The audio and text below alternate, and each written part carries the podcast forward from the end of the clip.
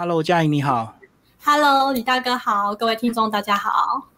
那嘉颖非常特别，你是从小从国小就一路念美术班上来的。那国小的时候为什么会决定念美术班？那嗯，基本上我就是呃，目前是在那个台师大美术系念美术创作理论组绘画博士班嘛。那其实我同时也在国际学校女中，然后艺术空间担任美术老师。然后以及担任就是保安工商译文课程的这样的讲师。那其实我从小就很喜欢涂鸦，那我也很喜欢画画。那妈妈就算是我的美术启蒙老师，对。那从小她就在家里教我画画。那长大点当然就带我去艺术空间里学画画。那有美术写生比赛的时候，就是妈妈总是那个最鼓励我参加，然后还会陪伴我在旁边整个赛程的那个人这样子。所以其实呃非常开心，就是也很幸福的在这个艺术的道路上，家人都是非常的支持。那刚刚有提到，就是从国小、国中、高中一路上都是读美术班上来的，然后直到大学、研究所到现在的博士班，也都是就读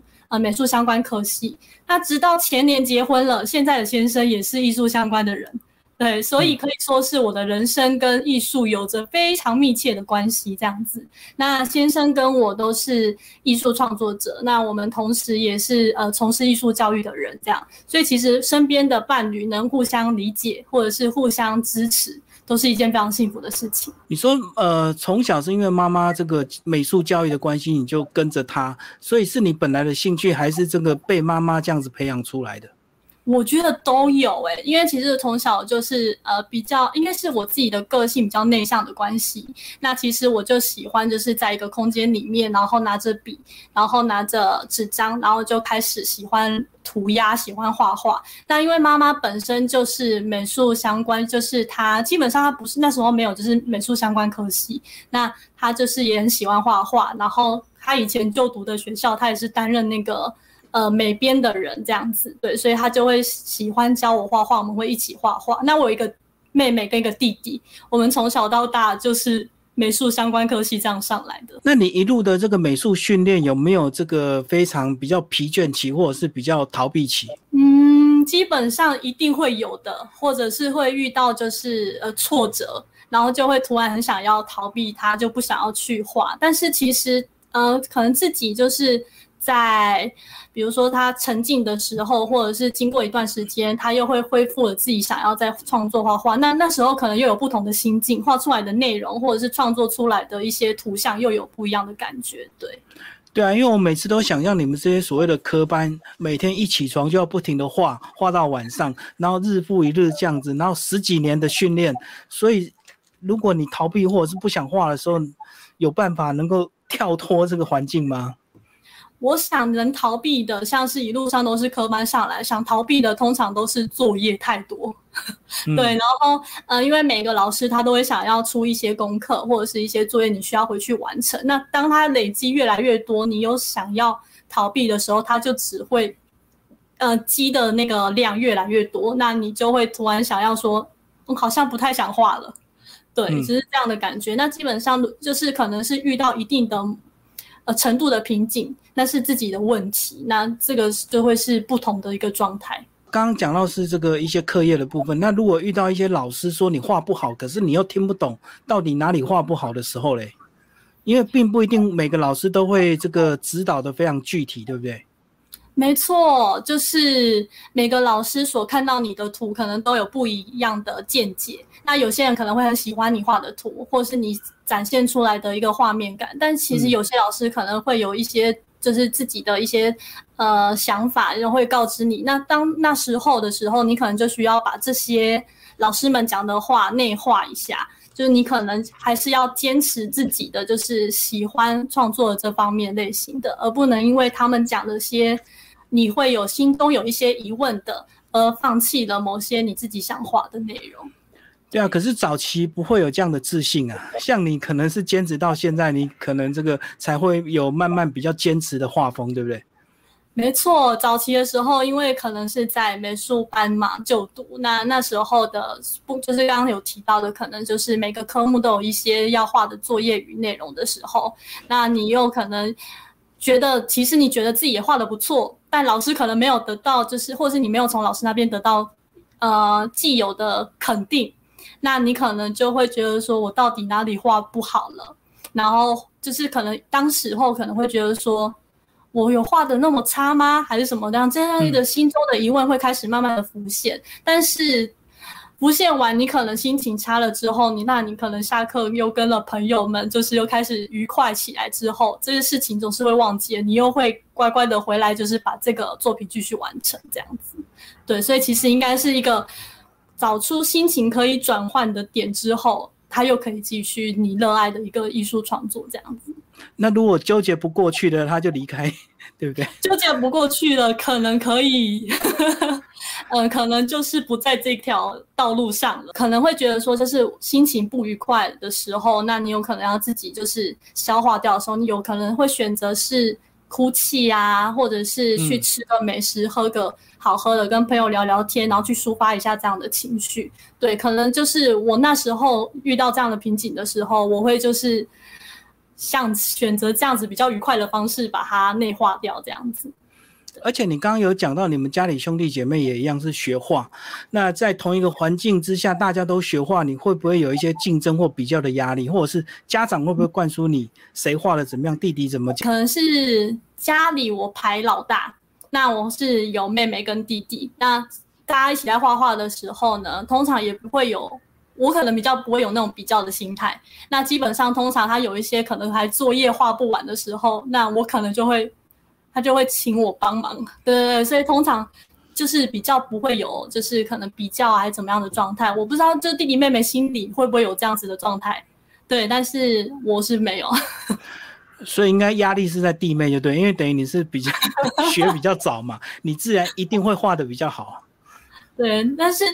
呃，通常也。我不知道会不会对于他们造成他们的压力所在。不过就是我们现在是美术小案科系，就是我们现在个人擅长的不太一样。像我是平面绘画美材，就是主要是像是油画啊、亚克力彩，然后版画这类型的。那他是专攻于直接是像是版画，对，所以他现在就是做读是版画研究所这样子。对，所以我们每个人专攻不一样之后，就会在自己的那个艺术的道路上面找到自己，然后会有自信的走下去这样。所以你现在等于就是纯艺术这条路就对了，算是，因为我本身就很喜欢平面绘画、美彩，呃，带出来的那些肌理感或者是一些就是呃特性，所以我都以这些就是来当我的创作的一些美材。嗯。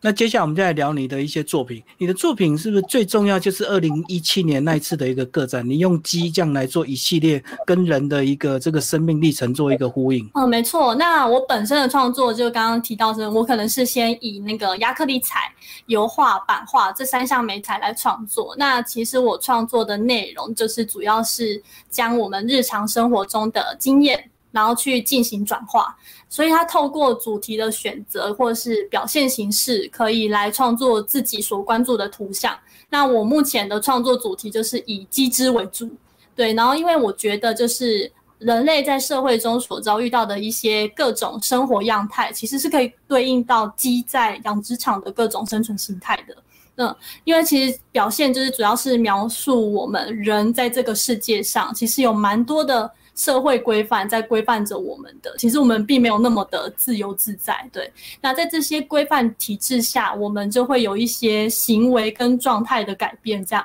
那就会觉得说，那其实我们跟机制好像有一些生存形态是蛮像的。那大家可能会对于就是我为什么要以机制来创作，然后或者是把它来当为我的主题，有一些疑问。对，那其实基本上呢，我从小就生长在乡下。那记得就是我小时候在阿公家前面的那块空地里，他那个空地里面就是养着一大群鸡，嗯嗯，然后每天看着那些鸡在养殖场的那个地方，或者是我的生长环境，其实很常会看到鸡在马路边行走，然后就很多的这种乡村感，对，然后还有第二个就是。呃，我会观察到，就是产业中的就是一些流水生产线的方式，因为我们家庭是从事电子线路制造业的，是这样的一个背景下，然后我就发现到了，就是劳工们好像在这样的主顾关系底下，或是有一些规范限制下，其实是会有一嗯，不时的产生出一种无意识的动作形态。那我在观察后呢，我其实就会觉得说，哎，我好像也是有一时半刻，好像渐渐的融入在这个运作体系当中，然后才发现，哎，这么强大的体制底下，其实我们的行为或是我们的思考的一些思维，其实很容易受到了限制。所以在来回像是在养殖场跟工厂之间，我就会发现，其实虽然他们是不同的生活环境状态，对，但是里面在跟着运作体制的这些生命们，其实蛮相似的。我就会觉得说，哎，是否任何的生命都会被这些制度或者是环境社会所限制呢？而产生的这一系列的作品。嗯，所以这样看起来，就是我们人其实看起来很自由，那其实跟养鸡场的鸡是很类似，对不对？就是跟他们的命运其实蛮相同的。应该是我的成长背景，我观察到的，我会觉得其实还蛮类似的。但是就是我也不太了解，就是其他人会不会看到我的作品就会有这样子的一个感受所在。但我当然是希望大家能透过看到我的作品，能感受到我想要表达的。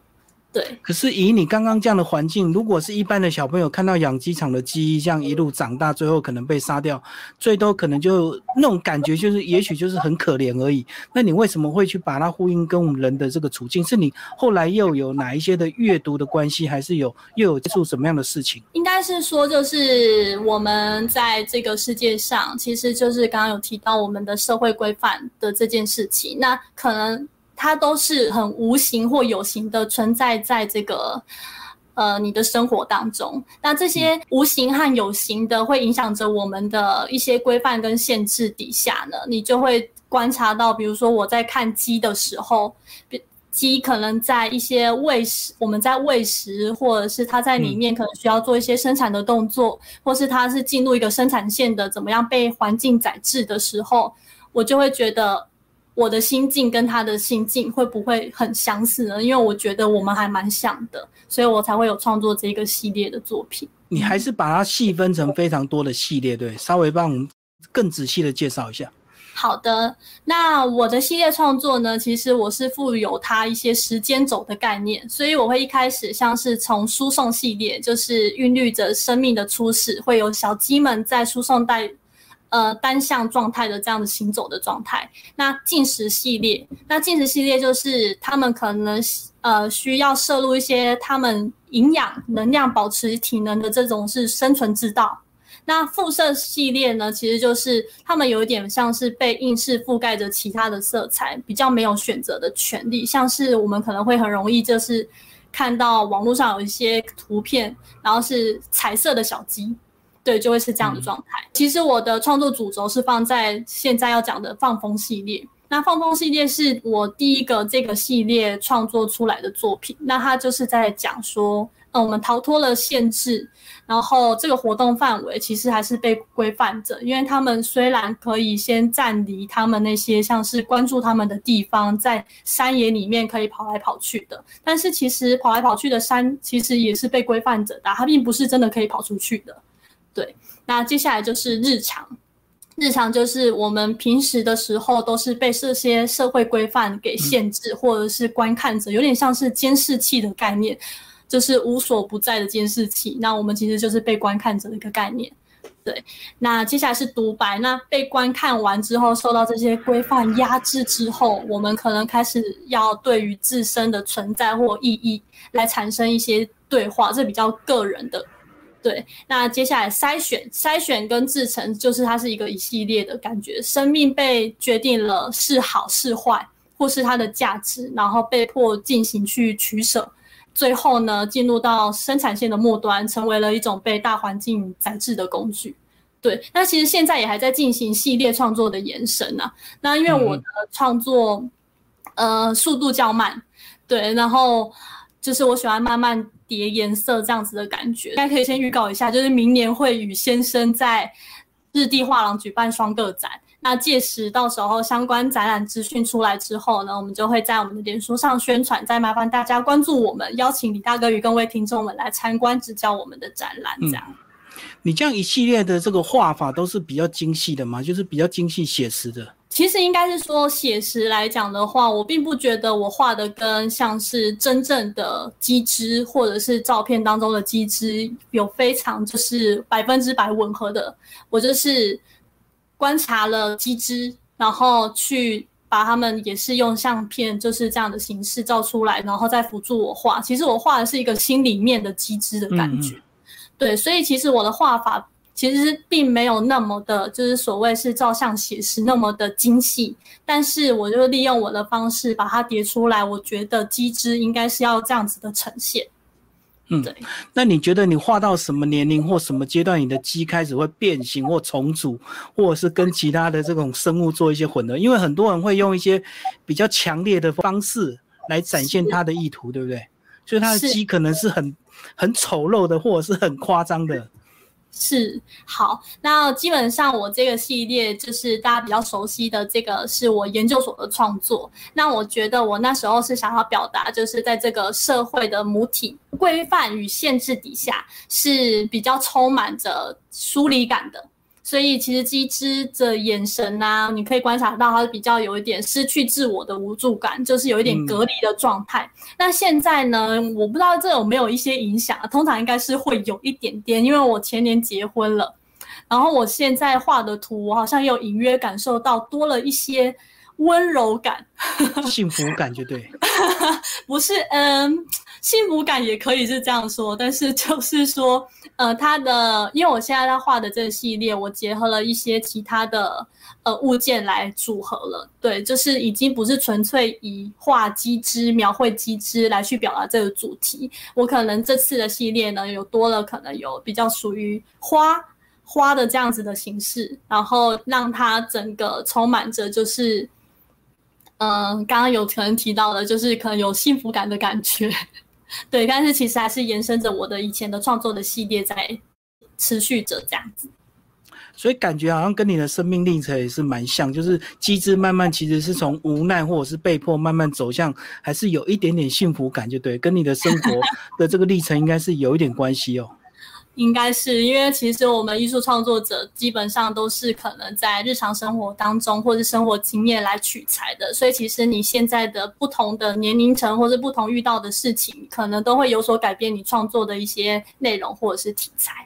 嗯，好，那现在挑几张这个作品来稍微帮我们介绍一下。好，先从那个输送系列好，输送系列其实就是我时间轴创作概念的一开始的开头。那他的创作动机起源是来自于两个方向，第一个就是我的家庭背景，就是从事电子线路制造业的这个背景，因为我观察到了产业中的那个流水生产线的方式，其实还蛮像我们生命的一个单向状态的。那第二个是生产。过程中有接触到养殖场的经验，所以其实，在养殖场的输送方式，然后把它对应到社会中的一些现象。那其实我选择以小鸡为时间轴的原点，大家可能会想说，到底是先有蛋，先有鸡这个方面对？但是我就是选择了小鸡，那我把它代表一切的生命的初始，这样。所以其实大家可以观察到，就是我的这件作品里面是唯一在我这全部系列里面没有具象的规范跟限制方式的作品。那我只有利用就是表完框这种框的形式来限制出来，这是一个输送带的范围。那其实我就是想要表达，在这个输送带上的小鸡其实并不知道它们身处哪里，要去哪里。然后也没有意识到自己的处境会被带往何处的概念所在，等于整个横幅就是一条输送带，就对，他们是站在输送带的小鸡。没错，没错。好，那方锋系列的创作动机呢，主要是来自于就是养殖场为了让鸡身强体健，然后采取半野放的方式，让鸡只有更多的一个活动空间，然后可以满山遍野的去奔跑。那其实就是在讲说，他们虽然逃脱了鸡笼的限制，但其实他们活动的范围的这些疆界，其实依旧是存在着的，他们还是被限制着的。其实就还蛮像我们人类一样，有时候可能会看似解脱了某些限制。但其实有时候，呃，实际上就是我们其实已经被制约的脑袋，或者是心理有一些盲目感了，就是已经比较会丧失独立思考的能力。但是当下会觉得说，哎，我获得了一些自由所在，会很开心。对，那这方风系列其实就是我系列创作的主轴。那主要就是在讲说我把这个。呃社会当成是一个母体，然后在各种规范与限制底下，那个体可能在这里面没有办法展现自己，那他的个性没有办法展现之后，他可能也没有办法展现他的自身理想。所以其实每个社会成员，就是我把机制代表的是人的概念所在，然后会彼此冷漠，然后或者是其实充满着疏离感。然后一种隔离的状态，这样子。好，那我们来看另外一张放风系列，这个这张的视觉感又更强烈。我觉得他们的眼睛就好像有点这个无神哦，对不对？而且而且感觉有点倦容这样子。是的，就是在这个各各项的社会规范或者是体制底下呢，就是被压迫了之后，那他们可能会就是呃产生了一些混淆感。那其实就是在这种呃不受。自己控制的环境底下呢，他们可能就会，呃，在进行自我审视跟对话一样。那其实你可以提说，就是每个社会，就是每个说话的这个行为呢，其实都是在等待回应的提问嘛，就是像独白概念所在。那它也是在自我对话的一种形式表现。那其实这个社会里面，就是呃，在于我们人跟人之间的一些情感沟通嘛。那这些情感沟通如果没有沟通的话，那可能会有一种根本上的孤独感。所以在这个状态，在同一个空间里面，如果人跟人之间是没有沟通的这个可能性的话，那他就是非常孤独的，他是内心也没办法被人看见这样子。好，那最后嘉颖，我们来讲，你这个系列其实总共有分为八个，那最后一个阶段就是自成啊，这个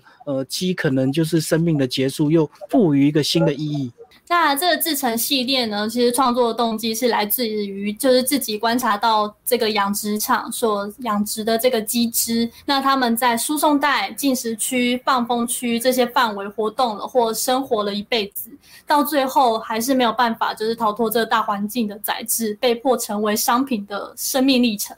那其实制成系列呢，现在这个是有两个创作方向。那这个是属属于就是勒缩片制成的一个钥匙圈的概念。嗯，对，因为像是我们在这样子的一个文化创意产业啊，这样子的一个底下，我觉得文化其实它有一些就是文化商品的一些研发。那这些研发之后呢，就会导致就是我们的一些像是内容符号或者是。呃，商品之间会有一些产生紧密的关系，所以我把它当成就是像是商品化的概念在制作这样子。那这个热缩片呢，基本上它是有一些是我